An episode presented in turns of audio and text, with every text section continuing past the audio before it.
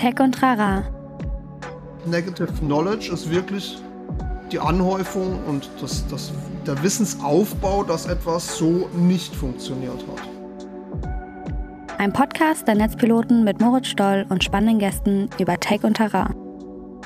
Herzlich willkommen bei Tech und Trara. Mein Name ist Moritz Stoll, ich bin der Moderator dieses Podcasts und in diesem Podcast unterhalten wir Netzpiloten uns ja stellvertretend für euch mit unterschiedlichen ExpertInnen aus ziemlich allen möglichen Bereichen und versuchen rauszufinden, wie der jeweilige Bereich funktioniert, so einen Einstieg in das Thema zu finden, euch sozusagen dieses Thema so ein bisschen durch unsere Fragen oder durch meine Fragen vorzubereiten, damit ihr praktisch ja irgendwie so diesen Einstieg in das Thema findet und versteht, worum geht es da eigentlich, welche Fragen muss man sich darin stellen, wie betrifft mich das vielleicht und natürlich auch immer, deswegen Tech und Trara, welche Rolle spielen eigentlich Technologien in dem Ganzen. Und diese Woche habe ich mich mit Ralf Kemmer unterhalten, der ist Professor für Kommunikationsstrategien, also lehrt auch, beschäftigt sich ganz, ganz viel aber mit Fehlerkultur, arbeitet in dem Bereich als Consultant, Coach, Speaker und Autor und hat, und das spielt da ganz gut mit zusammen, die Fuck Up Nights mit initiiert. Das sind regelmäßige Events, bei denen Leute darüber erzählen, wie sie wie sie es verkackt haben. So kann man es, glaube ich, sagen.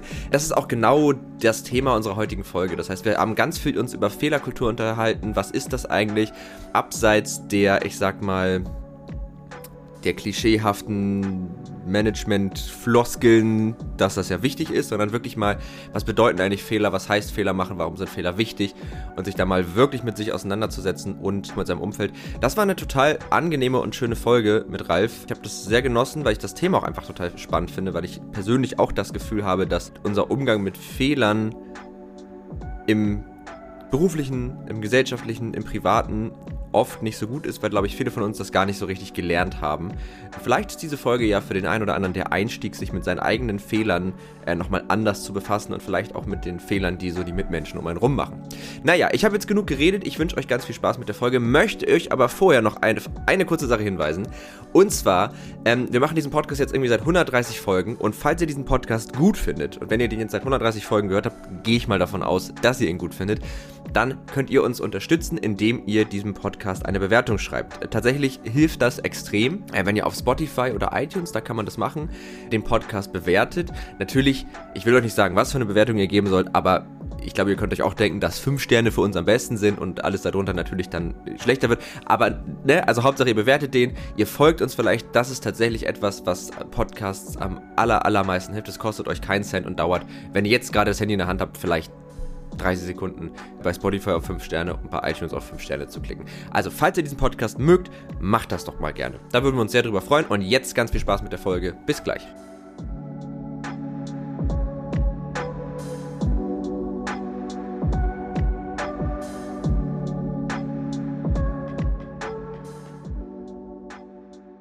Also ich finde auch, das haben wir ja leider die Möglichkeit nicht. Ich finde es immer richtig geil, wenn man live, ähm, ich habe eine Zeit lang beim Radio ein Praktikum gemacht und da haben wir halt auch so, da hatten wir so ein Studio, wo wir als Praktikanten halt einfach alles machen konnten.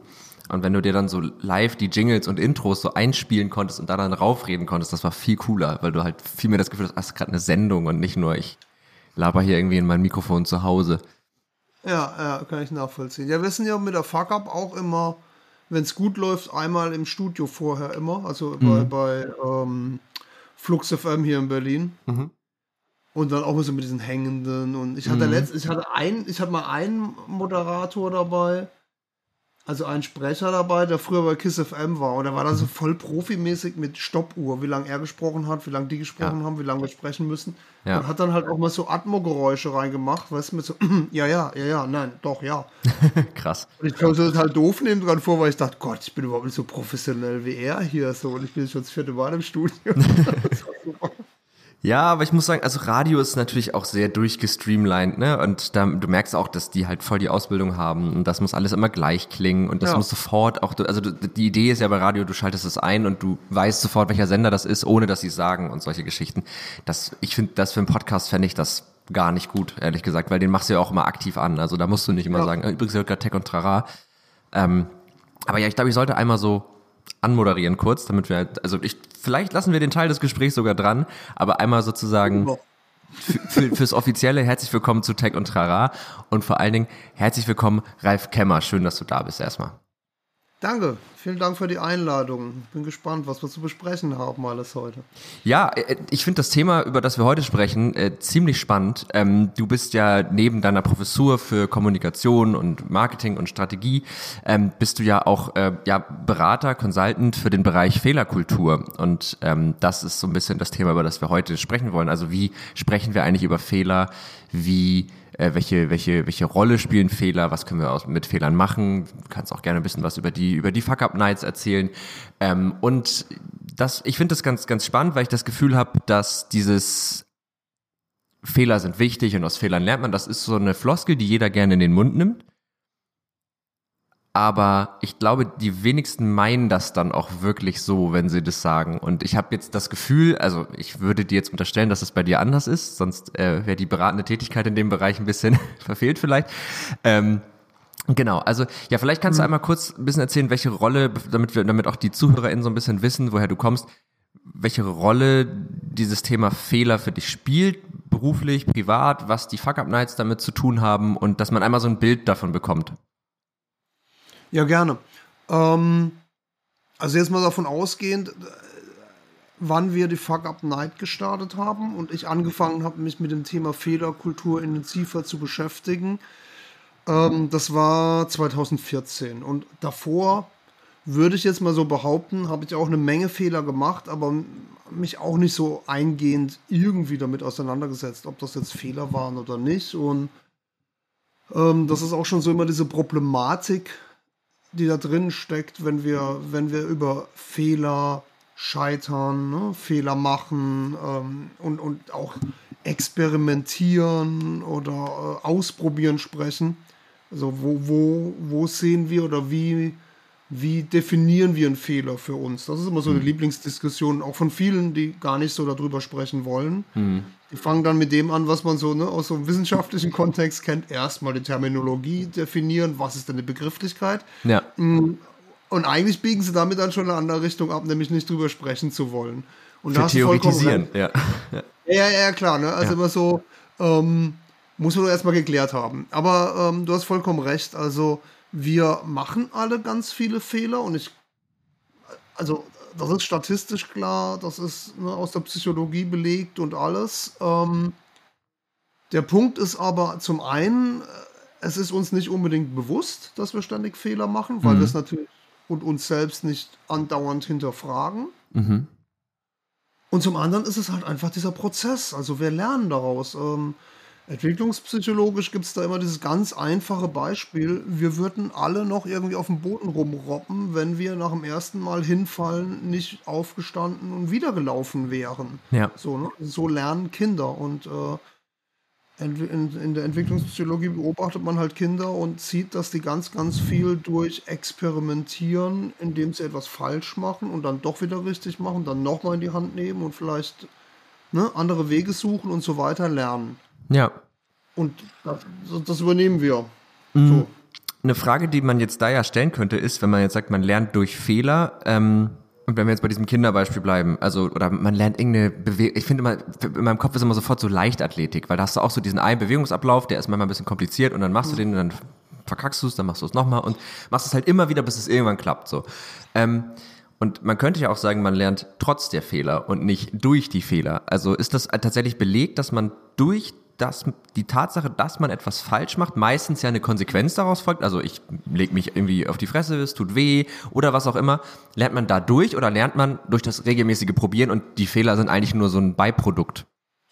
Ja, sowohl als auch. Also ich glaube, so ein Bewegungsablauf in der Leichtathletik, das ist natürlich jetzt so eine sehr äh, laborhafte Situation. Mhm. Ähm, also erstmal, wenn man das jetzt mal, also wenn man das aufschlüsselt, muss man ja sagen, natürlich lernst du durch die Fehler.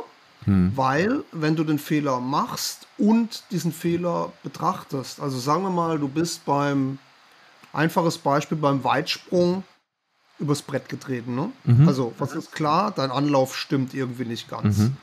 Also ist die Optimierung natürlich die Länge, die Schrittfolge und so weiter.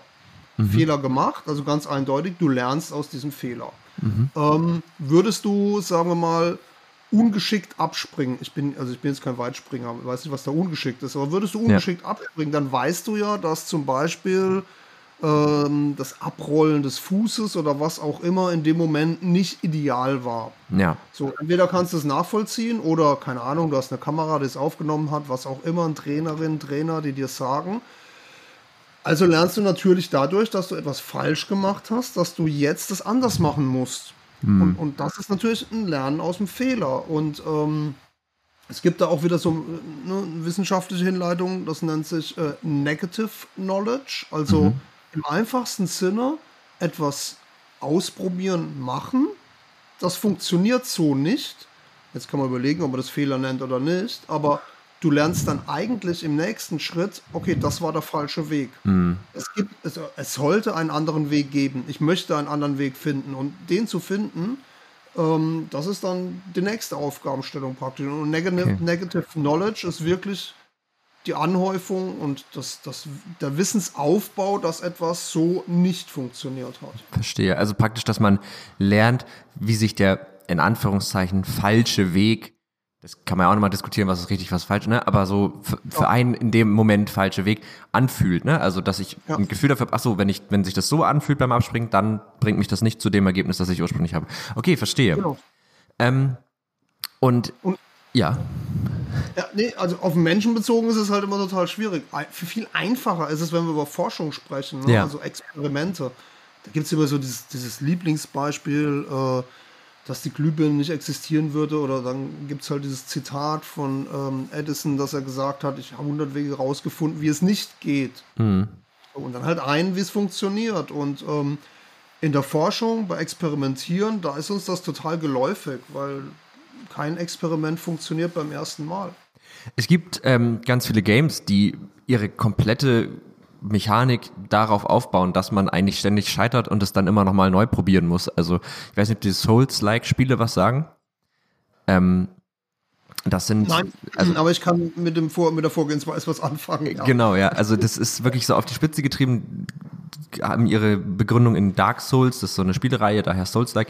Und die Idee ist, es sind so, du kämpfst dich halt so durch Gebiete, es ist ein Rollenspiel, du verbesserst dich ein bisschen und okay. jeder Gegner ist extrem schwer. Und es ist nicht schwer mhm. im Sinne von, ich bin noch nicht, wenn ich einen Zauber drücke, dann ist der noch nicht doll genug, sondern ich muss lernen, wie dieser Gegner funktioniert, damit ich ausweichen kann in den richtigen okay, Momenten. Ja. Und du stirbst die ganze Zeit. Und man denkt natürlich erst, ich bin voll schlecht in dem Spiel. In meinem Fall stimmt das tatsächlich auch, aber ähm, also dieses, die, diese, diese Negative Knowledge, hast du es, glaube ich, gerade genannt, ne? Ja. Es geht praktisch bei dem kompletten Spiel darum, die aufzubauen und dann Stück für Stück rauszufinden, wie ist denn jetzt zum Beispiel das Bewegungsmuster ja. von dem und dem Gegner und das ist komplett und da ist es okay. auch, das Spiel macht erst in dem Moment Spaß, wo man das, wie du es gerade gesagt hast, bei der Forschung akzeptiert und wo man sagt, okay, das gehört ja. jetzt zum, zum Spiel dazu oder in der Forschung ja. halt zur Forschung, ja. Na, das, doch, also wenn es das ist, dann kenne ich das noch von Quake früher oder, oder Doom, ähm, mhm. dieses äh, Verfolgen dessen. Da ja. hilft ja immer jemand neben sich sitzen zu haben, der dann sagt, ach, und da kommt jetzt links um die Ecke, der kommt rechts um die Ecke, jetzt ducken, ducken, ja. Genau, ja. genau, ja. ja. Vielleicht ist das aber auch, also ähm, vielleicht bringt uns das auch so ein bisschen zum nächsten Punkt, wenn wir so über Fehlerkultur sprechen, dann ist das ja oft auch irgendwie in einem wirtschaftlichen Kontext. Ne? Also mhm. man kann das in einem gesellschaftlichen Kontext betrachten, aber ähm, gerade auch was, was Arbeit und New Work angeht, und da kommt ja auch so ein bisschen deine Tätigkeit mit ins Spiel, ne? wenn es darum geht, wie das irgendwie in Unternehmen gemacht wird ähm, und am Arbeitsplatz über Fehler zu sprechen. Wir haben im Vorgespräch schon so ein bisschen gesprochen und du hast so ein bisschen so die, die Historie erzählt, wie sich die dieser Bereich bei dir auch entwickelt hat über die letzten Jahre und wie auch die Nachfrage ähm, sich entwickelt. Ja. Kannst du das einmal anreißen? Was fand ich irgendwie ganz spannend. Also vielleicht erstmal, was ihr da überhaupt macht und dann, wie sich das jetzt so in den letzten Jahren verändert hat. Gerne. Also äh, für, für die, die es jetzt nicht so kennen, äh, Fuck Up Night, das ist das, was wir veranstalten hier in Berlin. Äh, erstmal so als Publikumsveranstaltung funktioniert in der Weise, dass wir drei Sprecherinnen auf der Bühne haben ähm, die im Prinzip so, naja, Viertelstunde bis 20 Minuten ihr Business-Scheitern erzählen. Und Business-Scheitern beinhaltet ähm, im Idealfall immer ja, ein persönlicher Rückblick auf einen Fehler, den man verursacht hat oder eine Situation, die man eben auch meist persönlich dann so mit eingeleitet hat, ähm, dass es schief gelaufen ist. Und da, da, gehört alles dazu. Ne? Also von Projekt, das gescheitert ist, bis, was wir sehr häufig haben, weil ein Großteil unserer Sprecherinnen dann doch ähm, eher, eher selbstständig oder Unternehmerinnen sind, ähm, dass es dann auch um Insolvenzen und so weiter geht. Mhm. Äh, das erzählen die. Wir haben ein Publikum zwischen, naja, mittlerweile als ein bisschen reduziert nach Corona, aber wir haben da schon so 300 bis 400 äh, Personen, Gäste im Publikum sitzen üblicherweise, die auch dann danach Fragen stellen. Und das, das ist dann natürlich total spannend, weil dann so eine Außenreflexion reinkommt auf ganz banale Dinge, die man vielleicht als Sprecherin die ganze Zeit ignoriert hat. Mhm. Und plötzlich kommt dann so, warum hast du das eigentlich nicht so oder so gemacht? Oder ruft man dann nicht mal seinen Steuerberater an? Oder also so, ne? Und dann so, ja, ja nee, ähm, in dem Moment weiß ich nicht mehr. Okay, also das, das, das ist so ähm, die Veranstaltung an sich. Die veranstalten mhm. wir vierteljährlich hier. Mhm. Äh, vierter Slot ist Open Mic, also auch total spannend, dass jemand aus dem Publikum sprechen kann, auch wer cool. auch immer möchte. Ja. Ähm, und ähm, das hat sich entwickelt, naja, wie, wie, ich vorhin meinte, also 2014 kam das Thema so auf uns zu, also auf uns, Patrick äh, und ich. Wir machen mhm. das zusammen hier, initiieren das immer. Und ähm, im Prinzip war das am Anfang ganz spannend. Wir haben das in Berlin gemacht und äh, Berlin ist ja immer so eine Kreativstadt und, und Künstlerinnen, die mhm. hier arbeiten und alles. Und so war das auch erstmal verbucht. Also 2014 hieß das, ähm, ja, so blasenmäßig, ne? Die Künstlerinnen glorifizieren ihr Scheitern. Äh, mhm. Da haben sie jetzt schon keinen Erfolg, dann reden sie es auch noch schön. Also so, so in die Richtung. ja. Wobei man sagen muss, immerhin, also wir hatten einen Tagesspiegelartikel danach mit so einer Headline. also Auch nicht das schlecht. hat funktioniert. Ja. Ähm, und die Entwicklung, die war dann eigentlich ziemlich spannend, weil ähm, wir kamen raus im Oktober und ich erinnere mich, dass ich glaube sogar im Jahr, zum Jahresende hin Brand 1 mit dem Thema Scheitern noch rauskam. Mhm. Ähm, und wir selbst waren dann tatsächlich Wirtschaftsaufmacher in der Zeit ungefähr ein halbes Jahr später, würde ich sagen. Mhm. Und dann Wirtschaftsaufmacher in der Welt und so weiter. Und mhm. wenn man das so, so ein bisschen ähm, googelt, wird man sehen, wir sind wirklich komplett durch die Medienlandschaft durchgereicht worden und haben überall Interviews gegeben zu am Ende sogar BBC und ähm, waren in allen äh, Talkshows irgendwie sogar noch mit vertreten. Bei, wir hatten Sprecherinnen, die dann am Ende irgendwie bei, bei Maischberger gelandet sind und so weiter. Also ähm, das hat Läuft, ganz gut funktioniert, lief. medial. Mhm. Eine Erkenntnis von unserer Sprecherin ist aber auch, don't believe your own hype. Also, das war super, aber das mhm. muss man trotzdem weiterentwickeln. Und mhm. dann kam, dann kam das, was du vorhin meintest. Also, dann kamen so Unternehmen auf uns zu, die zufälligerweise eingeladen, wie auch immer, äh, Vertreterinnen, die dann im Publikum saßen. Mhm. Und die haben dann zu uns gesagt, das ist ja total spannend, was ihr da macht. Wenn wir, wenn wir selbstbewusster, offener mit Fehlern umgehen würden bei uns, würde uns das eine Menge Geld sparen. Mhm. Und daraufhin ähm, haben wir gemerkt, dass es relevant ist, mit Unternehmen zu arbeiten. Plus äh, zeitgleich kam dieses New Work immer stärker in Deutschland mhm. zumindest an und wurde kulturell halt auch in den Unternehmen immer stärker diskutiert. Ähm, und in den Kontext sind wir praktisch, ohne dass wir vorher wussten, komplett mit reingeraten. Ja. Wir waren dann auch auf dem Xing New Work Kongress damit eingeladen, der, der vor 2019 war das, glaube ich. Hm, glaube ja, 19. Ähm, da hatten wir ein Panel, ein Slot, äh, in dem wir gesprochen haben. Und, und da hat man gemerkt, das Thema bekommt ganz, ganz viel Aufmerksamkeit, weil es steckt halt überall drin. Mhm. Also Fehlerkultur, der Umgang mit Fehlern, ähm, Hierarchien, wie, ne, also wer geht wie mit jemandem um, der Fehler gemacht hat, die Fehler gemacht hat, äh, wie gehen wir mit anderen um, akzeptieren wir eigene Fehler, akzeptieren wir die Fehler des anderen besser oder weniger schlecht. Hm. All das äh, spielt natürlich eine Rolle bei dem, womit New Work sich ganz extrem beschäftigt. Und ähm, deswegen Klar. war das Thema plötzlich sehr, sehr präsent, sehr gehypt und, und auch sehr wichtig. Mhm. Okay, das heißt, also das ging sozusagen los, ihr habt eine super hohe Aufmerksamkeit mit dem Thema bekommen, also scheinbar war da irgendwie auch ein Bedarf zu da und dann über diese Aufmerksamkeit, über die Veranstaltung, die Fuck-Up Nights ging das los, dass ihr dann auf einmal halt auch wirklich mit Unternehmen zusammengearbeitet habt. Du hast mir auch eine ganze Reihe sehr kredibiler Firmen genannt, die da irgendwie mitgemacht haben, also es ist ja wirklich ein relativ beeindruckendes Portfolio. Ja. Ähm, und äh, wie sieht es jetzt, also weil das waren ja, also wenn du sagst 2014, ich würde mal so sagen, also aus meiner, ich meine, 2014 habe ich Abi gemacht, ne? Also da, das ist so für mich eine sehr ähm, eine Zeit, wo ich vielleicht auch vieles noch gar nicht so richtig verstanden habe. Aber ähm, das war ja schon eine Zeit, in der eigentlich so alles lief. Ne? Wirtschaftlich war okay, klar, hier und da mal eine Krise, ähm, aber so jetzt grundsätzlich war das ja noch so die naive, das war so die Teenager-Jahre der 2000er. Und ähm, jetzt sind wir ja so in den 20ern und man merkt, oh, ne, so ein paar Sachen kriseln ein bisschen. Ähm, wie ist denn das jetzt so? Weil äh, du hast gerade in einem Satz gesagt, dass Leute auch gesagt haben, hey, wenn wir besser mit Fehler umgehen würden, das würde uns eine Menge Geld sparen. Also scheint es da ja auch wirklich ein direkten, direktes wirtschaftliches Interesse zu geben, irgendwie diese Fehlerkultur zu verbessern.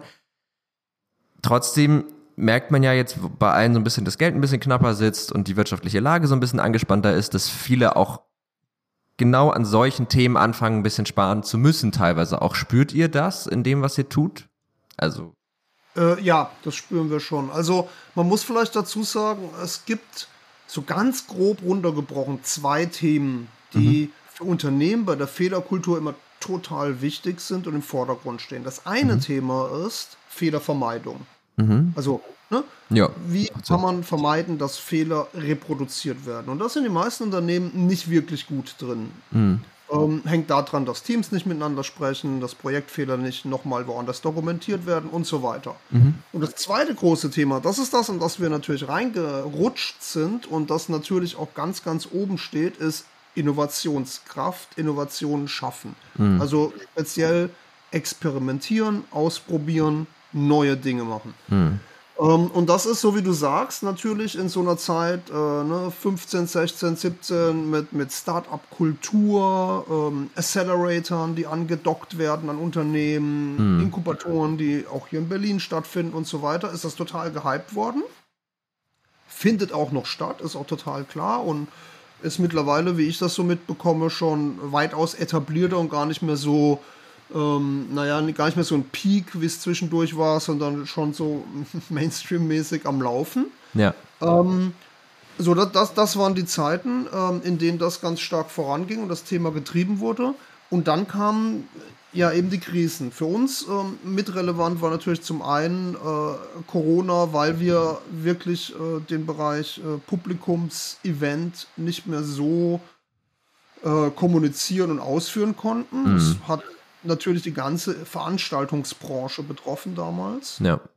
Wir haben uns da ziemlich gut drüber gerettet, weil wir ähm, zumindest 2020 war das, ähm, noch schöne Aufträge hatten über Hybridveranstaltungen, mhm. wirklich auch vom Arbeitsamt für, für Arbeit und so, äh, Entschuldigung, vom Bundesministerium für, für Arbeit und Soziales beauftragt waren, von der DIHK. Wir haben geholfen, wie man digital besser kommunizieren kann und so weiter. Also auch mhm. ganz im Sinne der Fehlerkultur, weil da haben wir ja alle Fehler ohne Ende gemacht und experimentiert, mhm. waren wir da auch ähm, gut dabei. Ähm, und dann, dann hat man aber immer mehr gemerkt, und ich glaube, damit haben auch viele ja gar nicht gerechnet, dass sich das länger zieht als erwartet. Mhm. Und die Unternehmen hatten halt, klar, alle Mitarbeiterinnen im Homeoffice.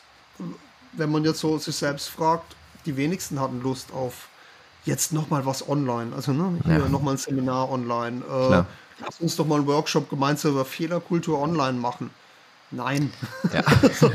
Will man nicht, wollte man nicht. Also nee, definitiv. Da rutschte das schon so weg. Und ähm, jetzt mit dem neueren, ähm, ja, neueren äh, Krisen, die aufgekommen sind, jetzt speziell eben auch Ukraine, äh, wie geht man damit um, was Gelder angeht, merken wir, dass natürlich die Unternehmen ähm, sich auf ganz starke Kernthemen mhm. ähm, fokussieren und das Thema mit sich selbst sich zu beschäftigen, also jetzt auch im Sinne der Fehlerkultur, dann so ein bisschen weggerutscht ist. Also Resilienz ist, glaube ich, und Achtsamkeit ist total weit oben, weil es mhm. allen irgendwie nicht richtig gut geht.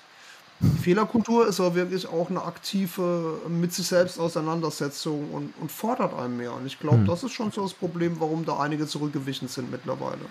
Das finde ich manchmal irgendwie fast ein bisschen traurig. Also wie gesagt, ich habe da natürlich einen sehr viel unerfahreneren Blick, so auch auf der wirtschaftlichen Ebene drauf. Trotzdem, ähm, also jetzt mal so ein ganz banales Beispiel. Es gibt ja manchmal im Leben stressige Phasen. Und wenn man viel Stress hat, dann geht es einem zumindest wenn der lange anhält, irgendwann nicht mehr so super gut. Das, glaube ich, kennen wir alle.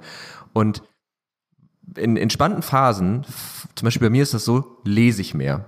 Und dann merke ich, wie gut mir das tut, weil das bringt mich runter, ich bin nicht so stimuliert, ich ja. kann mich auf was konzentrieren, das ist total was Gutes. Und dann finde ich es immer so crazy, weil ich ja eigentlich müsste ich das ja in den stressigen Phasen machen, weil das mein Stress reduzieren wird. Aber sobald Stress losgeht, fängt man an, die Dinge zu lassen, die vielleicht dafür sorgen, dass man eigentlich will. Und ich habe so ein bisschen das Gefühl, dass das, oder ich habe ein bisschen die Befürchtung, dass das jetzt, wo das alles losgeht, oder was heißt losgeht, aber so zumindest fühlt es sich aus meiner Perspektive total so an. Ne? Jetzt, wo alles, auch so Existenzängste losgehen bei vielen Leuten, habe ich das Gefühl, hören wir auf mit genau solchen Dingen, uns selbst zu hinterfragen, zu gucken, wie gehen wir miteinander um, weil das sind dann auf einmal so Luxusdinge und ich verstehe schon, dass es manchmal nicht anders geht, also einfach so rein finanziell zum Beispiel, und sagt, ja. okay, wir müssen jetzt überlegen, wollen wir unsere Zulieferer bezahlen oder ein Consultant für Fehlerkultur, kann ich schon verstehen, dass ein Unternehmen sagt, okay, der Zulieferer ist dann arbeitslos, wir bezahlen jetzt erstmal den, ja. verstehe ich, trotzdem habe ich das Gefühl, so für eine langfristige Entwicklung vielleicht gar nicht so gut, oder? Ähm, Nein, also grundsätzlich nicht, weil also zurück zu dem gesellschaftlichen äh, Diskurs, der bei der Fehlerkultur auch damit drin hm. steckt. Ähm, was wir ja mit der Fehlerkultur und was wir ja mit dem Umgang mit Fehlern, der Reflexion lernen können, hm. ist uns auf unerwartete Dinge einzustellen, hm. weil wir merken und das ist ja das ist ja total erleichternd, dass gewisse Dinge nicht immer so funktionieren, wie wir es eigentlich wollen, es aber andere Wege gibt. Hm. Also das ist ja total positiv, dass man immer Wege findet. Also das ist dann wieder der Bereich des Lernens und hm. Wenn wir uns das jetzt so anschauen, dann hat keiner von uns irgendwie vor drei Jahren damit gerechnet, äh, dass all das, was da kam, äh, auf uns zukommt und, und welche Probleme das auslöst. Und je, je mehr wir wissen, dass es andere Wege gibt, ähm, umso positiver können wir natürlich damit umgehen und umso, ja, um, umso äh, gestärkter sind wir natürlich auch in solchen Situationen und wissen, dass es andere Wege gibt, die man ja. wählen kann. Auch als Unternehmen. Also wenn ich weiß, äh, wir haben da Möglichkeiten, wir haben Instrumente, wir haben einiges schon ausprobiert, wir können auch immer experimentieren und das betrifft außerdem unabhängig der Krisen die Unternehmen momentan extremst. Bevor wir mhm. über Krisen gesprochen haben, haben wir eigentlich immer über Digitalisierungs- und Transformationsprozesse geschrieben, äh, geschrieben, äh, gesprochen, mhm. ähm, die Unternehmen durchlaufen müssten. Und ähm, wenn man sich das anschaut, kennt ja niemand wirklich, ähm, sagen wir mal, die Lösung oder wo es hinführt, auch in der Digitalisierung nicht. Das ist ja alles prozesshaft. Und wenn man mhm. in Prozessen ist, die man bei denen man nicht das Ende überschauen kann, dann ist es ja umso wichtiger auszuprobieren und, und, und, und ja. Dinge zu äh, erzeugen, ne, Projekte, Strategien, Taktiken zu entwickeln. Und dann merkt man eben, da gibt es verschiedene Varianten, wie man damit umgehen kann. Und ja, klar, da hast du vollkommen recht. Also jetzt gerade in den Zeiten, in denen es schwierig erscheint, sollte man es eigentlich darauf konzentrieren, äh, es steckt ganz viel in uns, was wir ausprobieren können. Und den Mut muss man dann aufbringen. Das ist auch so eine Begrifflichkeit, die halt mit Fehlerkultur immer einhergeht, diese Mutkultur, Lernkultur mhm. und so weiter. Ja. Mhm. Wie gut kannst du mit deinen eigenen Fehlern umgehen? In Maßen. also, ähm, ich versuche das immer. Mhm. Und ich versuche eigentlich, also ich, ich bin mittlerweile an dem Punkt, an dem ich ganz oft äh, ganz bewusst auch sagen kann, Entschuldigung, war mein Fehler. Mhm. Also jetzt nicht nur so, war mein Fehler, sondern wirklich auch zu sagen, okay, das habe ich falsch gemacht und dann auch zu reflektieren, was habe ich denn da falsch gemacht. Mhm. Ich habe mich nicht rückgemeldet, ich habe das und das und dann auch zu sagen, das lag an mir, dass es jetzt schief gelaufen ist. So. Mhm. Ähm, ich empfinde das teilweise als total erleichternd, wenn man das macht, weil es gibt ja oft, ne, also das sind jetzt so kleinere Prozesse manchmal, ne, aber wer hat jetzt wem was nicht gesagt oder wo ist was nicht angekommen und so weiter, wenn man sagt, lag wohl an mir, ich habe die Aussage nicht gemacht oder ähm, das habe ich äh, nicht weitergeleitet oder das habe ja. also so. Dann ist es klar zu verorten und ganz ehrlich, ähm, da gibt es dann auch nicht so viel Sanktionierung oder Konsequenzen, weil eigentlich kennt das ja jeder von uns. Ja. Und damit kann man schon mal arbeiten, finde ich. Das ist schon mal ein Ansatz. Und das andere ist eben, ich versuche ähm, in Bezug auf andere Personen mit Fehlern offener oder mhm. sagen wir mal ähm, bewusst bewusst positiver umzugehen. Mhm. Also erstmal anzunehmen, dass das, keine Ahnung, keine Absicht war, mhm. dass immer noch ein positiver Moment da drin stecken kann. Also auch so ein bisschen verzeihender zu sein. Mhm. Ähm, und ganz am Ende ist es halt für mich so, da ich ja selbst lehre, ähm, versuche ich eben auch, was jetzt ne, Benotung und Beurteilung angeht, äh, meinen Studierenden klarzumachen, probiert Sachen. Also versucht ja. etwas, probiert etwas und ich benote nicht, ähm, dass es falsch war, sondern ich versuche äh, den Ansatz zu erkennen, der positiv und anders ist, in eine andere Richtung geht, weil dann traut man sich eben etwas zu machen. Ja. Ja, ich ähm, finde diesen Aspekt, dass, dass es eigentlich auch fast schon ein bisschen befreiend sein kann, auch mal zu sagen, ja, habe ich verkackt. Also ich glaube, wir alle kennen das, wenn man so neu in einem Job ist zum Beispiel und man macht was und denkt, oh Scheiße, so das, das habe ich jetzt gerade so richtig verkackt. Ja. Oder zumindest fühlt es sich so an. Manchmal ist es ja dann auch gar nicht so. Man denkt, oh fuck, so ne, jetzt jetzt bin ich richtig, jetzt jetzt habe ich hier richtig Mist ja. gemacht und ja ab einem gewissen Punkt, wenn man sagt, ja gut, kann ich jetzt nicht ändern, ist es auch irgendwie ein geiles Gefühl, wenn man so denkt, ja gut, dann, dann ist das jetzt so. Also ich habe auch oft das Gefühl, dass die Angst davor, irgendwie einen Fehler zu machen, sehr viel größer ist oder ja. sehr viel schlimmer ist als das, was passiert, wenn man es dann effektiv tut. Ich meine, ich, es gibt natürlich auch Arbeitsumfelder oder auch sonstige Umfelder, wo das nicht der Fall ist, wo man schon sagen muss, die Konsequenz ist meistens noch sehr viel schlimmer als die Angst, aber das sind dann, glaube ich, auch Arbeitgeber, wo man sagt, also, ne, wenn man jetzt, es gibt ja Firmen, wo Leute angebrüllt werden, wenn sie was falsch machen. So, das, da, ja. das sind natürlich andere, über sowas reden wir jetzt, glaube ich, in dem Fall nicht. Aber ähm, so diesen, diesen, diese, diese Angst davor, etwas falsch zu machen, ist meistens sehr, sehr schlimm. Und wenn man dann was falsch gemacht hat, merkt man oft, ach so, und das kann ja auch ja. fast schon ein bisschen heilend sein, was diese Angst angeht. Ja, also das zum einen, hm, also Anbrüllen ist ja jetzt die Extremform dessen, was man äh, ja. jetzt mal erst ne, an, an, nicht gewaltfreier Kommunikation betreiben kann. Ähm, ja. Das läuft ja in Unternehmen ganz anders. Dann wird eben mehr kontrolliert zum Beispiel. Ne? Also du merkst dann plötzlich, oder es ist so, dass da irgendjemand immer noch mal mitkontrollieren möchte, oder drüber schauen ja. möchte und so weiter. Ähm, ein Grundgedanke, warum wir die Fuck Up Night auch machen, ist das, was du eben gesagt hast, nämlich, wenn wir über Fehler sprechen, ähm, dann lassen wir eben auch einen Dialog und damit auch Hilfe zu. Mhm. Also wie, wie wollen wir lernen, wenn wir nicht sagen, oh, das habe ich leider falsch gemacht, und zum Beispiel jemanden bei Arbeit fragen, äh, wie geht's denn richtig? Mhm. Oder jemanden neben uns haben, die dann zu uns sagen kann oder der zu uns sagen kann, probier's doch mal so. Also die und die Richtung. Also, und, und das ist ja. auch von der Fuck-Up-Night der Grundgedanke. Wir haben uns eigentlich, oder wir verweigern uns eigentlich diesem Best-Case-Sharing. Mhm. Die meisten machen ja Best-Case-Sharing mhm. und stellen dann ein tolles Projekt und ein, ein erfolgreiches Story vor. So, und das lässt einem im Publikum natürlich immer sehr, naja, sehr bedröppelt irgendwie zurück, weil Total, man selbst ja. schafft sowas ja nicht. Ne? Und ganz genau. ehrlich, ich kann aus äh, Best-Case-Sharing auch meist nicht viel lernen, weil ich entweder die Grundlagen nicht hatte, die Entwicklung nicht so vornehmen konnte. Ich hatte nicht das Team, nicht die Ressourcen, nicht das Geld und so weiter. Ja. Ähm, das heißt, es ist eigentlich gar kein positives Gefühl für die Audience, für das Publikum, das zu hören. Ja. Worst-Case-Sharing oder Erklären über Fehler lässt ja viel mehr zu, dass man, ähm, dass man etwas lernt, weil einem andere Wege einfallen und die auch mit derjenigen oder demjenigen diskutieren kann. Ja.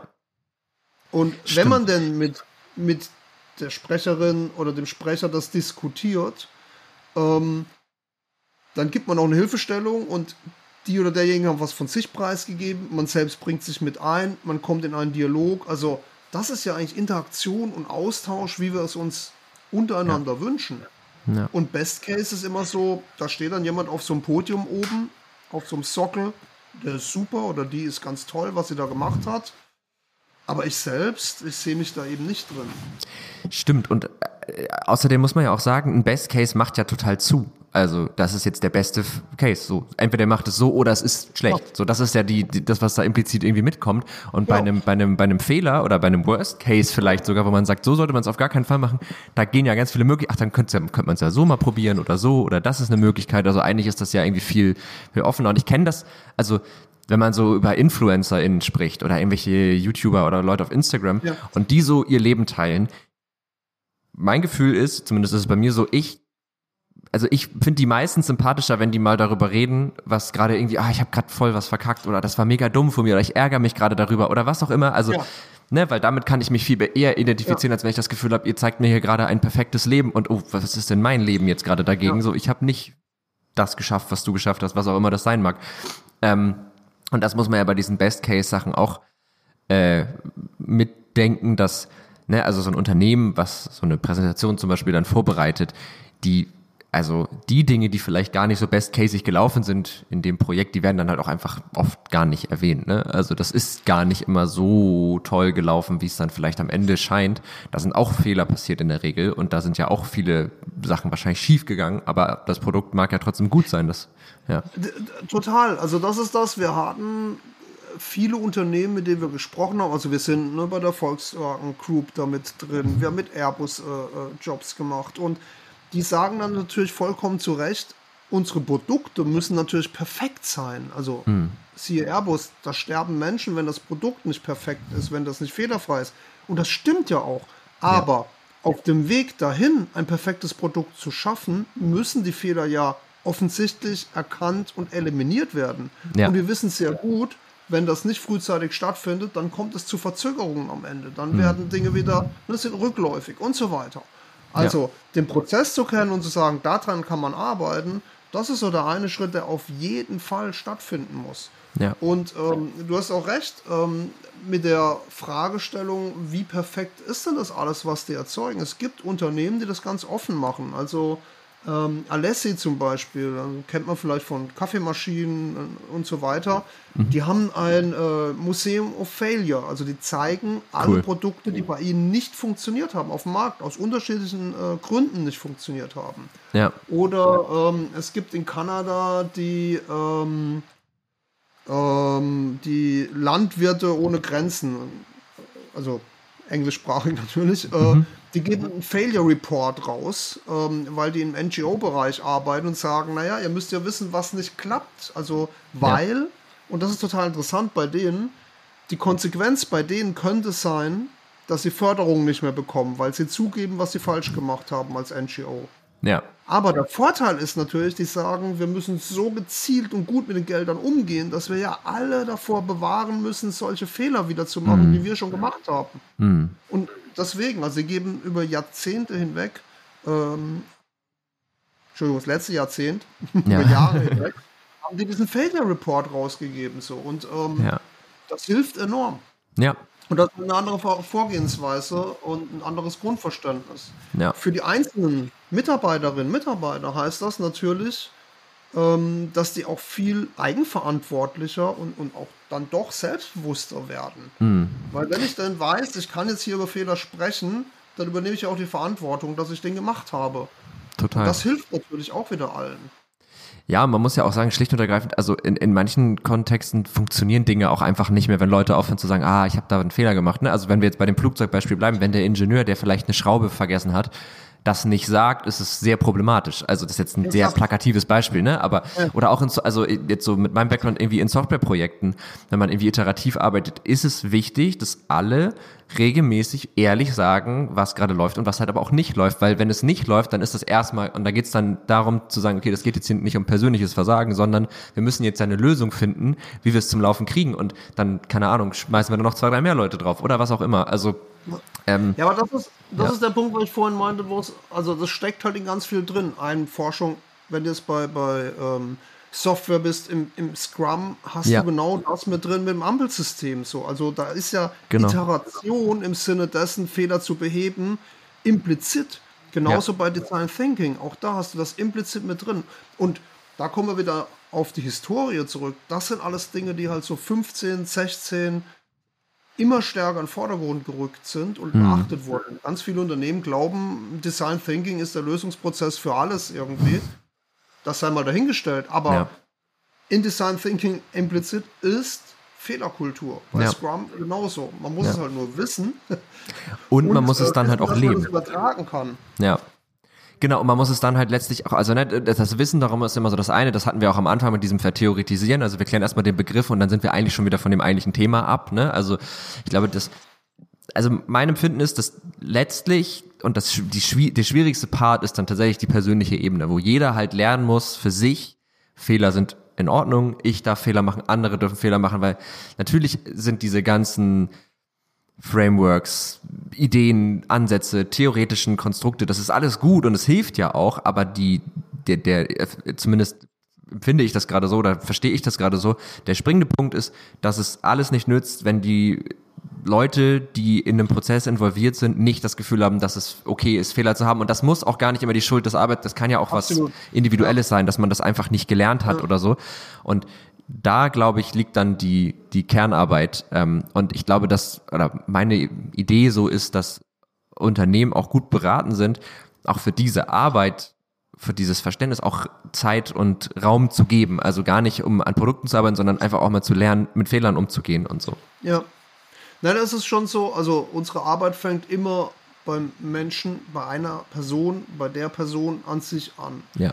Ähm, das heißt, äh, in Workshops ist es teilweise so, dass wir mehrere Personen haben und, und eine sagt dann, ich habe da jetzt nichts, worüber ich reden kann. Hm. Und dann fängt eine andere Person an und erzählt über einen Fehler, weil sie offener ist, weil sie ne, ein bisschen extrovertierter vielleicht ist und spricht über einen Fehler, ähm, der gemacht wurde, äh, den sie oder er persönlich verantwortet und so weiter. Mhm. Und die anderen hören dann immer zu und dann kommt so, ach so, wenn das denn so ist, dann fällt mir da auch eine Story ein. Ah, da, da habe ich auch was falsch gemacht. Also, mhm. das hat total viel damit zu tun, hm, sich selbst zu reflektieren mhm. und, und auch zu merken, so ein Fehler äh, ist mir auch schon passiert.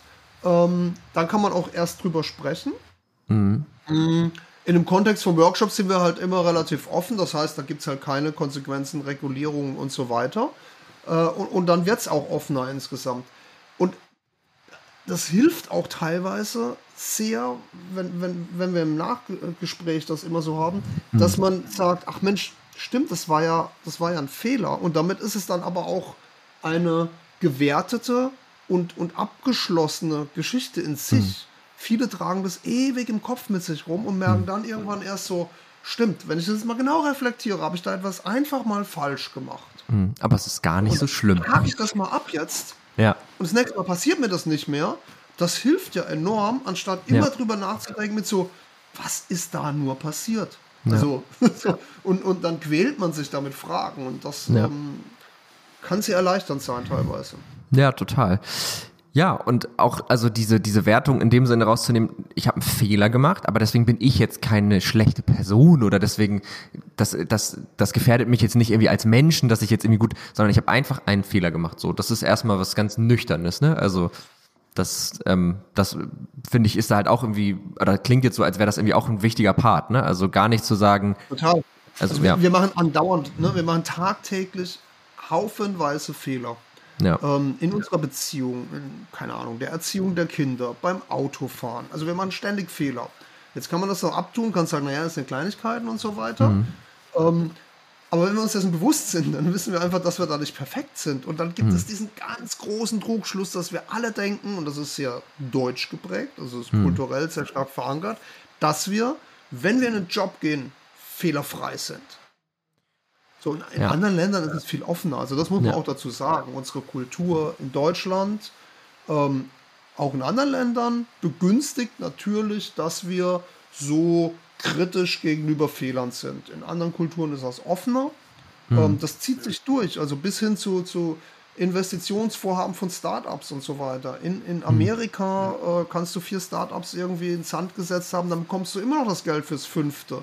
Ja. Weil die schauen drauf und sagen, naja, die oder der hat was gelernt daraus. Ja. In Deutschland, wenn du dann Startup versaut hast, dann wechselst du teilweise dann die Branche oder den Bereich, was total unsinnig ist, weil du hast die Erfahrung ja in der Branche gesammelt. Wäre dann ist echt voll dumm, ja. Der, der, oder die ist in der Branche verbrannt. Also die Krass. kriegen da keinen Fuß mehr auf dem Boden, weißt du? Ja. Und, und auch keine Gelder mehr und so. Und, und das ist halt, also das ist so die, die Kultur, wie wir damit arbeiten hier. Und das ist, ähm, das ist geprägt von dem, was unser Bildungssystem und alles auch angeht. Wir sind es, also wir haben gelernt, dass wir keine Fehler machen dürfen und ähm, wir gucken ganz stark drauf, dass die anderen das auch nicht dürfen. Und wenn sie es dann machen, dann äh, zeigen wir drauf und das ja. muss sich drehen. Ich habe gerade eine Idee. Wir könnten das doch mal machen. also jetzt vielleicht, also jetzt können wir kurz ein bisschen gedanklich vorfiltern, aber ich, also vielleicht fällt uns ja beiden irgendein Fehler ein, den wir, über den wir jetzt reden können, also und, ne, manchmal ist es auch in, in, in einem geschäftlichen Kontext, wo man jetzt vielleicht nicht drüber reden darf, so, aber, ne, also wo wir irgendwas falsch gemacht, das kann auch was ganz Kleines sein, was wir jetzt einfach mal droppen. Hast du irgendeinen Fehler, den du in den letzten Tagen gemacht hast, parat, wo du sagst, jo, da habe ich was falsch gemacht? Ich überlege auch mal, ob mir was einfällt. Also wir müssen das auch nicht machen, ansonsten schneiden wir das einfach raus und dann ist es nie gesagt worden, falls du dich damit nicht wohlfühlst. Ähm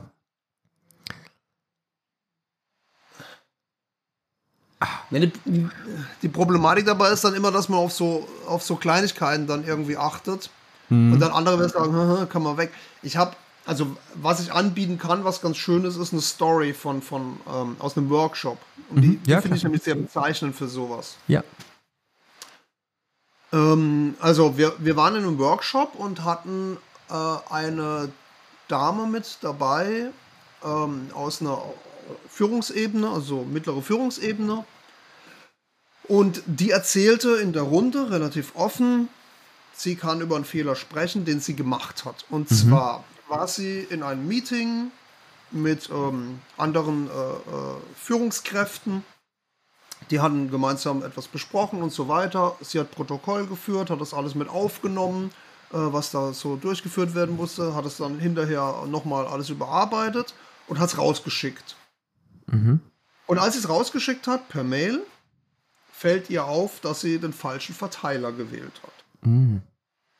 Jetzt meine sie, okay, das war jetzt nicht hochsensibel, ne? Also da war jetzt mhm. nicht irgendwie totale Vertraulichkeit oder irgendwas, aber der Verteiler war definitiv größer als die, die da anwesend waren. Mhm. Die, die da mit drin waren im Verteiler, hätten das nicht bekommen sollen. Ähm, ist passiert. Mhm. So. Das hat sie dieser Gruppe erzählt. Und ich stand da auch mit dabei. Und dann meinte die ganze Gruppe so, ah, ja, ja, schon. Aber irgendwie haben alle auch so, ist mir auch schon passiert. Ne? Also mhm. wenn wir jetzt mal alles so uns überlegen, falsche Mail rausgeschickt, falsche WhatsApp gemacht, was auch ja, immer, kennen wir. Ähm, das heißt, sie haben den Fehler gar nicht als so gravierend eingeschätzt. Die haben dann alle nur so gemeint, ja, klar, also zum Glück nichts Vertrauliches. Mhm. Und dann meinte sie so, nein, nein, Moment, Moment, die Story ist noch gar nicht zu Ende. Oh. Weil sie meinte dann, das Problem und den Fehler, den ich gemacht habe, das ist ein ganz anderer. Eine Woche bevor mir das passiert ist, ist nämlich einer anderen Frau aus meinem Team, die mir untergeordnet ist, auch so etwas passiert. Und im Montagsmeeting habe ich ihr vor versammelter Mannschaft klar gemacht, dass bei uns solche Dinge nicht passieren sollten. Und ah. auch nicht akzeptiert werden. Mhm. So, und das war das, was ihr zu denken gegeben hat. Mhm. Weil Ne? Ganz klar, so banal das ist und es ist schön, weil sie das als Story erzählt hat, was du eigentlich als Fall so konstruieren würdest. Wenn es dir selbst passiert, mhm. dann merkst du natürlich, dass du eine gewisse Toleranz aufbringen musst, auch gegenüber anderen. Ja. Und die hat im Nachhinein, nachdem wir diesen Workshop hatten und so weiter, sich sehr, sehr klar überlegt, wie sie mit dieser Problematik umgeht, die sie da für sich erkannt hat. Ja. Weil natürlich war das für sie im Nachhinein nicht mehr zu rechtfertigen, wie sie als Führungskraft, und das ist ja das, was wir in den Workshops immer machen, wie ist denn Führung, was ist denn Leadership, wie gehe ich denn mhm. mit Menschen um und wie vertrauensvoll und hierarchiefrei und so weiter. Und mhm. ähm, damit musste sie sich dann auseinandersetzen. Und mhm. ähm, das ist halt so offensichtlich, wie es auch nur sein kann, dass man äh, da, man kann es banal sagen, mit zweierlei Maß misst oder wie auch immer, aber ähm, da ist eine Grunderkenntnis drin und das Erkennen ja. dessen, ich habe da einen Fehler gemacht, was hier sehr offensichtlich war und was auch ne, dann auch noch faktisch nachvollziehbar war. Plus, ich habe das vor mit jemand anderem kritisiert. Das ist hochspannend, weil das genau das aufzeigt, wie wir eigentlich denken oder äh, wie wir wiederum dann auch lernen können und auch mhm. gegenüber anderen Lernprozesse einleiten können, die hoffentlich zukünftig äh, ja, auf einem anderen Fundament dann aufbauen. Ja. ja, das ist echt ein guter, gutes Beispiel, weil es halt wirklich auch dieses, also es bringt ja zusammen selbst einen Fehler zu machen und aber wie man mit Fehlern bei anderen umgeht, ne? Und das, äh, wie auch das zusammenhängt. Ja, das finde ich eine sehr spannende Geschichte. Ich hab ja, und es zeigt halt auch, wir sind nicht gefeit davor. Also wir machen das nee. alle irgendwo ja. irgendwie. So, Klar. Und, da muss man halt einfach mal drauf schauen. Deswegen meine ich, also oft kommen dann so kleinere Fehler und Probleme, über die man so spricht. Mhm. Ähm, aber es gibt meist so doch nochmal eine Story, wo man merkt, ah, da das ist so ein richtig man wirklich mal so daneben fieser Schnitzer, ja, genau. Genau, genau. Ja. Und auch dieses, es gibt halt immer, also wir haben so ein Modell und es gibt halt auch immer diesen Exit, man kann dann aussteigen und sich selbst sagen, passiert mir nicht wieder. Hm, ist so ein bisschen die Tüte gelogen. Natürlich passiert einem irgendwas in ähnlicher Weise wieder. Aber, und das ist auch das Learning für Unternehmen, genau der Fehler wird einem nicht mehr passieren. Nee. Also Menschen, die einen Fehler in einem Bereich gemacht haben, Unternehmen, sind Experten für diesen Bereich. Die Weil darf man da nicht so- rausnehmen, weil die wissen ja exakt, dass wir denen nicht mehr passieren. Ja, genau. Also dieser konkrete eine Fehler meinst du, ne? Ja, das definitiv. Genau. Naja, auch, also die werden sich auch ganz anders mit diesem Thema zukünftig auseinandersetzen, Mhm. weil sie ja wissen, dass sie da schon mal einen Fehler gemacht haben Mhm. und äh, meist ja auch nicht nochmal einen Fehler machen wollen. Ja. Also es ist, äh, es ist eher ungeschickt, wenn jemand einen Fehler gemacht hat, dann zu sagen, hey, ne, die Maschine bedienst du jetzt bitte nicht mehr. Ja. Weil eigentlich ist diejenige oder derjenige ja dann Experte darin. Ja. Die können jetzt sagen, oh, okay, diesen Knopf darf ich nie mehr drücken. Und jetzt gucke ich mir mal die anderen dann doch nochmal genau an. Ja.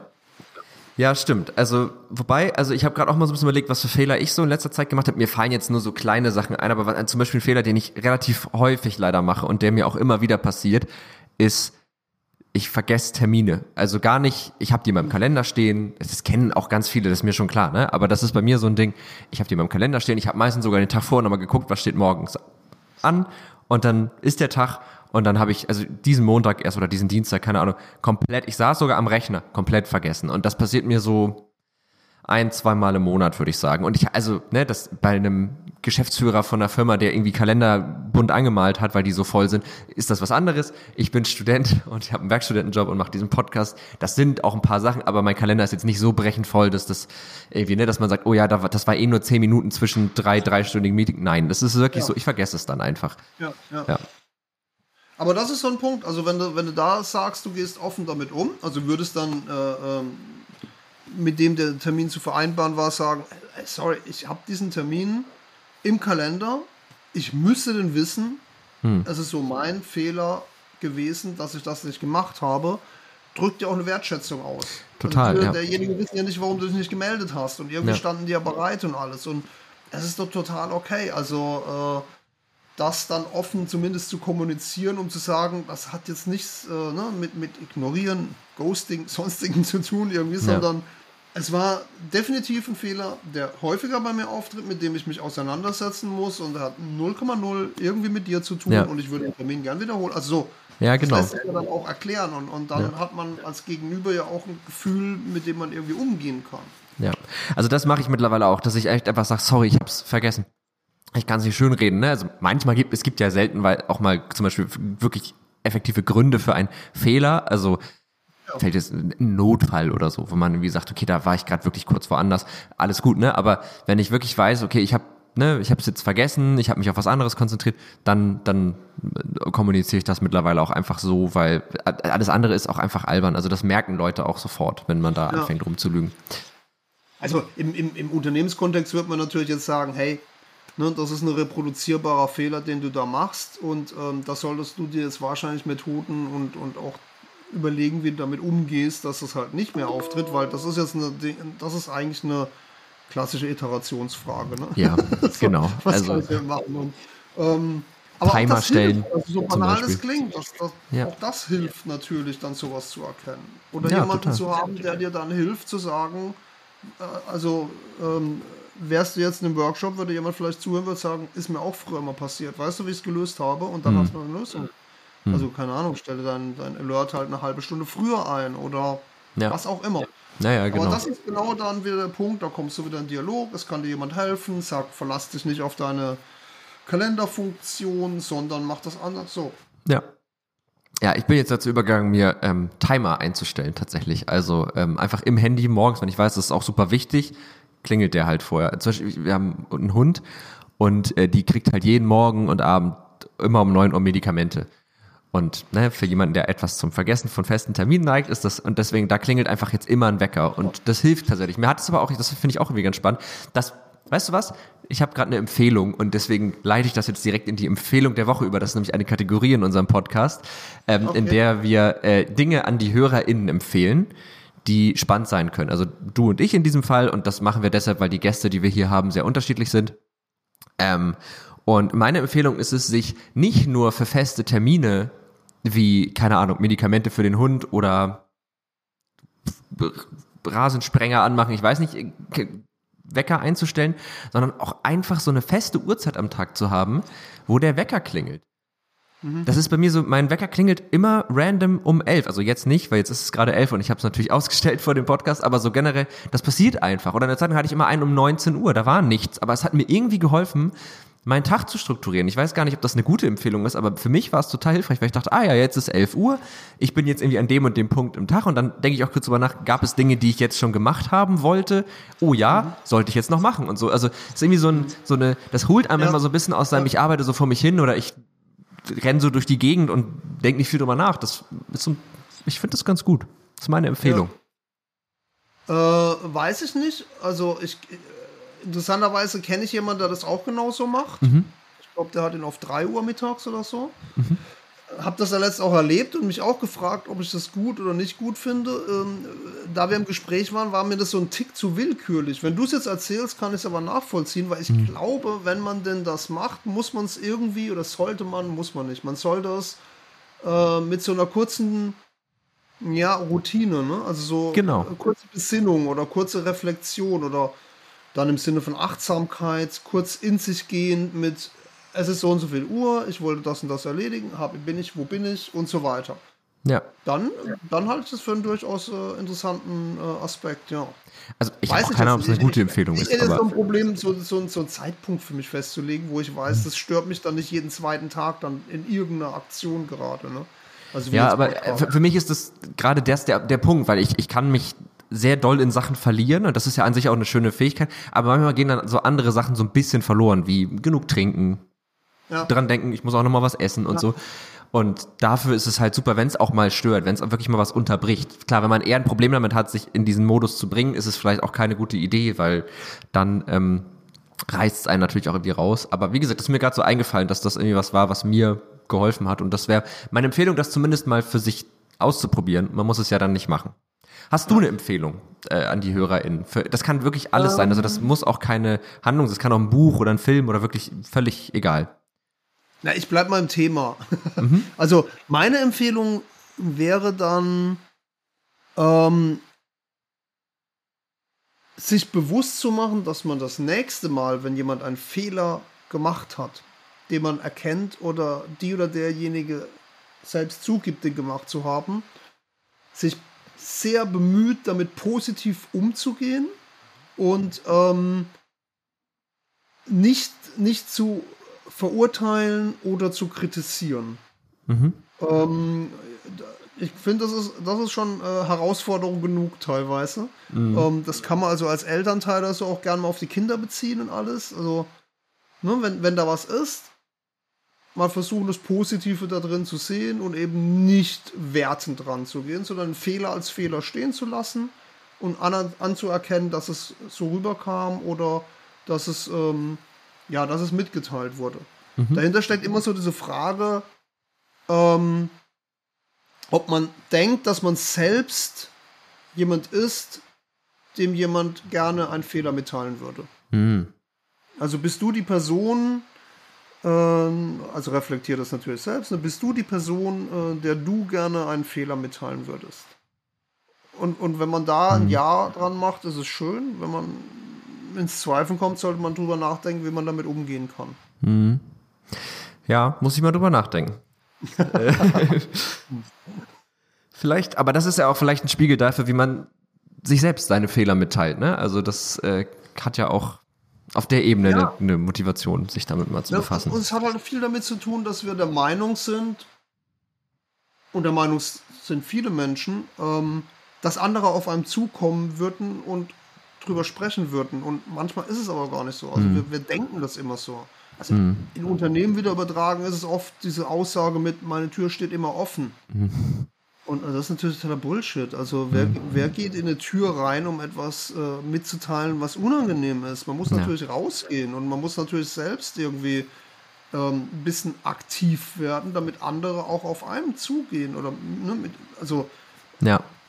Man geht nicht auf jemanden zu und sagt so, ey, ich muss jetzt echt mal erzählen, was ich falsch gemacht habe. Ich muss ja. echt mal drüber reden, was hier nicht passiert, was, was ja. bei mir nicht geklappt hat oder so. Dafür, dadurch, also um das zu erzählen, geht man nicht durch eine Tür durch. Ja. Aber wenn jemand neben einem sitzt, dann kommt man ins Gespräch und das ja. ist Dialog. Ja.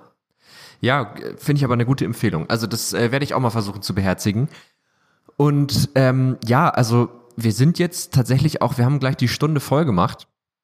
Ähm, was mir nicht Schon. so vorgekommen ist, ehrlich gesagt. Also ich fand, es war wirklich ein super angenehmes Gespräch. Und das ist immer, also wenn man, wenn man so einen Podcast macht und am Ende denkt man, ach so, krass, schon eine Stunde, dann ist das immer ein Zeichen dafür, dass es ein sehr guter Podcast geworden ist. Und das ist zumindest auch genau mein Empfinden. Ähm, also schon mal vielen, vielen Dank, dass du dir diese Stunde überhaupt Zeit genommen hast. Äh, ich habe sehr genossen. Ja, nee, gerne. Na, ja. hat, also hat, hat auch total Spaß gemacht. Ich hoffe, die Zuhörerinnen sehen es genauso wie wir, dass es so kurzweilig war. Da gehe ich ähm, stark von aus. Ja, ja, ich bilde mir mittlerweile ein, ein bisschen zu wissen, was die ZuhörerInnen dieses Podcasts äh, mögen. Ich glaube, wir haben mittlerweile über 120 Folgen gemacht. Also ne, so ein okay. bisschen weiß man ungefähr, was funktioniert und was nicht. Und das sind äh, zumindest meinem Gefühl nach die Folgen, die immer ganz gut funktionieren. Ähm, und es war wirklich, also ich fand es total schön, weil es ein sehr ehrliches Gespräch war, weil wir wir hatten keine Vorbereitung. Äh, manchmal habe ich ja noch so einen Fragenkatalog oder solche Geschichten. Hatte ich alles gar nicht, weil ich irgendwie schon im Vorgespräch gemerkt habe, nö, ich glaube, das läuft so ganz gut von sich aus. Dann muss man gar nicht so viel beschränken im Vorfeld. Und ähm, was ich natürlich noch mal gerne, also ich habe das ja am Anfang schon mal gesagt, aber ich sage es auch gerne noch mal zum Ende hin an die HörerInnen. Vielen Dank erstmal fürs Zuhören. Dir, Ralf, natürlich vielen, vielen Dank, dass du überhaupt da warst und dass du dir die Zeit genommen hast nochmal. Ähm, und wenn ihr diesen Podcast äh, gut findet, dann könnt ihr ihn damit unterstützen, dass ihr ihn A abonniert oder ihm folgt, auf welcher Podcast-Plattform auch immer. Das ist für uns einfach super. Ähm, wenn ihr ihn weiterempfehlt natürlich und wenn ihr uns bewertet. Bei iTunes und bei Spotify könnt ihr äh, Bewertungen da lassen. Natürlich ne, Fünf-Sterne-Bewertungen sind am hilfreichsten und die hilfreich, also die, wie hilfreich das Ganze ist, nimmt dann ab mit den äh, abnehmenden Sternen. Aber ähm, das hilft uns einfach auch weiter, wenn ihr vielleicht auch eine kleine Nachricht dazu schreibt. Das ist einfach, um so einen Podcast so ein bisschen am Leben zu halten und die Reichweite zu erhöhen, einfach sehr, sehr gut. Und das wäre so das Einzige, worum ich euch jetzt nochmal ganz bescheiden bitten wollen würde. Ähm, und ja, dann sind wir tatsächlich auch schon am Ende angekommen. Ralf, vielen, vielen Dank, dass du da warst. Möchtest du noch irgendwas loswerden, dann hast du jetzt ja. nochmal Zeit dafür ich schließe mich da gleich mal an, weil du ja jetzt mit dem Podcast kamst. Wir selbst haben ja auch 12, Stimmt. 14 Podcast-Versionen, äh, äh, ähm, Live-Mitschnitte von Fuck Up Nights. Also mhm. wer Lust hat, ähm, Spotify und so weiter, findet man Fuck Up Night Berlin. Und äh, das sind Live-Mitschnitte von Stories, die spannenden, die wir hatten auf jeden Fall. Und dann kann man vielleicht auch mal so ein bisschen Eindruck bekommen, was für Stories das sind und was da geht, was für ein Scheitern und auch wie das Publikum damit umgeht und ja. wie wir auch in der Moderation damit umgehen, was auch immer eine Herausforderung ist. Ja. Also da auch gern Abo, liken, was auch immer, reinhören. Das ist so die, die größte Empfehlung, die ich dafür habe. Auf jeden Fall kann ich auch sehr empfehlen, ist sehr unterhaltsam. Verlinken wir, sorry, hätte ich fast vergessen. Sehr gut, dass du es nochmal sagst. Ähm, so ein professioneller Moderator bin ich. Ähm, äh, genau, verlinken wir alles nochmal in den Show Notes, dann findet ihr die Sachen nochmal da und ich werde es auch nochmal im Intro gesagt haben. Super. Dann ist es nicht irgendwie erst am Ende, sondern auch direkt ja. am Anfang nochmal. Äh, kann ich sehr empfehlen. Fuck, Fuck Up Night Berlin. Wenn man sich mal damit ein bisschen besser fühlen möchte, dass man selbst vielleicht auch mal was falsch gemacht hat, dann es ist ganz schön, auch mal die Fehler anderer Menschen zu hören. Um ja. das, was wir hier gesagt haben, nochmal zusammenzufassen. Gut, dann ähm, würde ich Termine sagen. habe ich keine. Du könntest auf Insta verweisen, wenn du möchtest. Ne?